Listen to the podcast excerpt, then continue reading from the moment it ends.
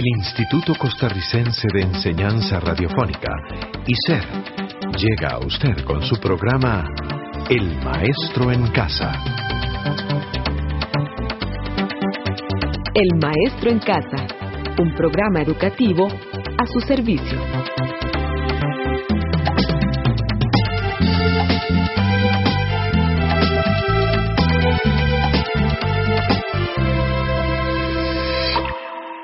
Hola, reciba nuestro cordial saludo. Buenas, Reinaldo. Buenas, Rosita. ¿Sabe usted qué es patrimonio nacional? Son aquellos espacios de territorio nacional que son de gran belleza natural y valor ecológico. Bueno, algunos de estos son, Rosita, el Parque Nacional del Coco, la zona de conservación de Guanacaste, el Parque Nacional de la Amistad y reservas de la cordillera de Talamanca. Escuchemos.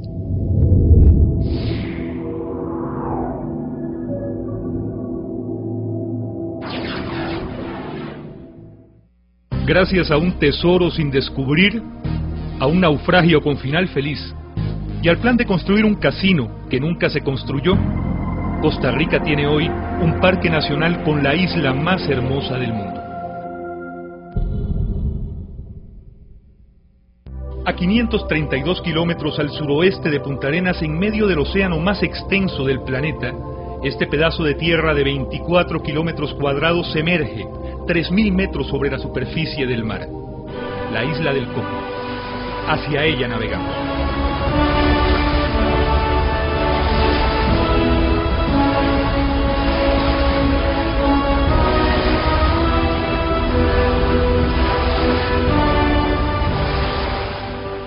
El primero que la vio, según Gonzalo Fernández de Oviedo, fue Joan Cabezas quien la descubre alrededor de 1530. Este piloto decía que él descubrió la una de estas islas y que la llaman Isla de Cocos porque hay muchas palmas de ellos y alrededor de sí misma es lo más de ella de peña tajada. Desde entonces y hasta hoy, un dato sigue sin respuesta. También cuenta el cronista de Indias que otras personas le dicen que hay muchas aves marinas como de tierra, muchos ratones tan grandes como coris. Allí se hallaron ciertos ídolos labrados de piedra. Con respecto a la presencia prehispánica en la isla del Coco, creo que se puede eh, afirmar con base a, a documentos escritos de época que sí hubo por lo menos visitación en la isla del Coco. En menos de un siglo la isla tiene tres nombres. En 1553 tiene su debut cartográfico en francés, Ile de Coq.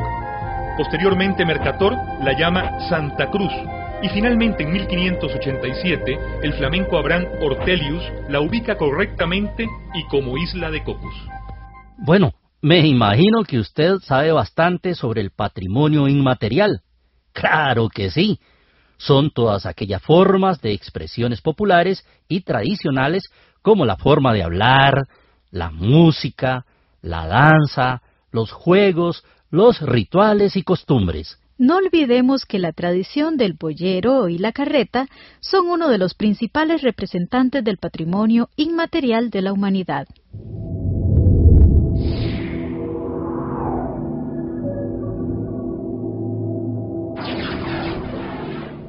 Entre todos los bienes de patrimonio nacional tenemos los bienes materiales o inmateriales, presentes o pasados. Entre los que podemos mencionar todos los monumentos. También están como el del agricultor que se encuentra cerca del aeropuerto internacional. Además, cabe citar el monumento a la madre, el monumento nacional y muchos otros más. Parque Nacional Carara. Área de Conservación Pacífico Central. Presenta una estructura exuberante y casi inalterada, que constituye una transición entre el bosque seco y el bosque húmedo. Es un laboratorio natural para la investigación de ecosistemas tropicales.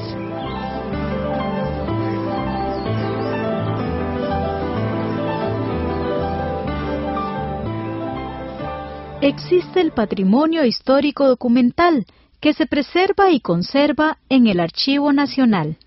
Otras personas se han encargado de recopilar la historia con documentales como lo fue el caso de don Osvaldo Valerín. Lo invitamos a escuchar. Herencias.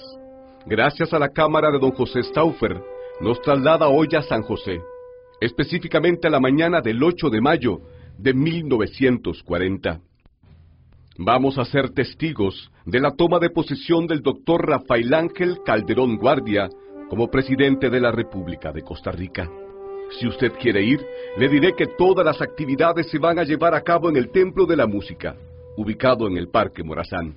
Ya conoce el lugar y al nuevo presidente. Sí, es un médico de gran prestigio graduado en Bélgica, cuyo trabajo como jefe de cirugía en el San Juan de Dios y en su consultorio privado lo han catapultado como filántropo, ganándose el cariño y el respeto de las clases más necesitadas. Ganó las elecciones arrolladoramente y con apenas 40 años está en el pináculo de su carrera pública. Carrera que inició 10 años atrás, en 1930, cuando es elegido regidor de la Municipalidad de San José. Calderón Guardia nunca va a olvidar este día. Tampoco su esposa y primera dama de la República, a quien vemos en escena, la belga Yvonne Klein de Calderón. Vendrán días difíciles, pero por ahora es un momento para disfrutar. En el futuro hay muchas promesas que cumplir. La herencia nos conduce al día 15 de septiembre de 1943. El entusiasmo recorre las calles de la nación. En los corazones de la mayoría de los costarricenses nace una esperanza.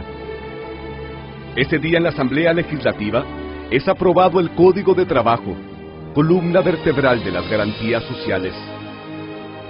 Ese día también se tomaron muchas fotos, pero una va a trascender el tiempo. Tres actores importantes para la consolidación de las garantías sociales.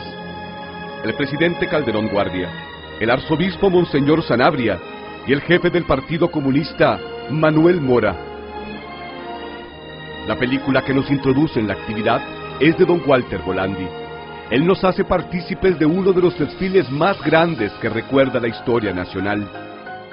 La paz social ahora es una frase creíble, puesto que las garantías sociales son un reflejo de justicia humana de primer nivel.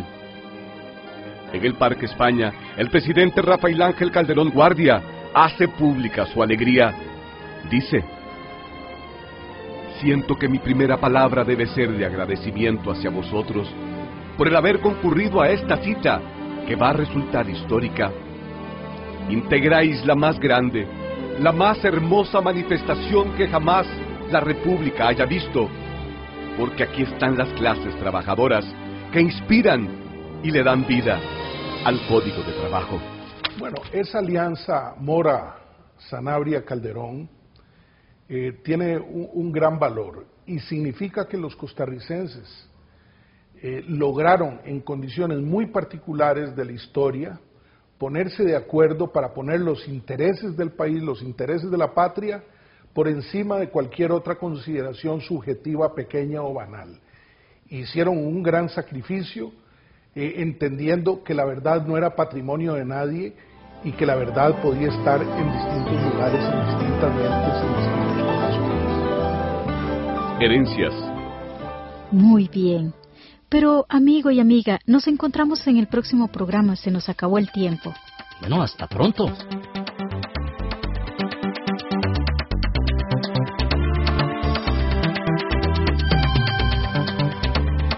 Este programa fue producido por ICER.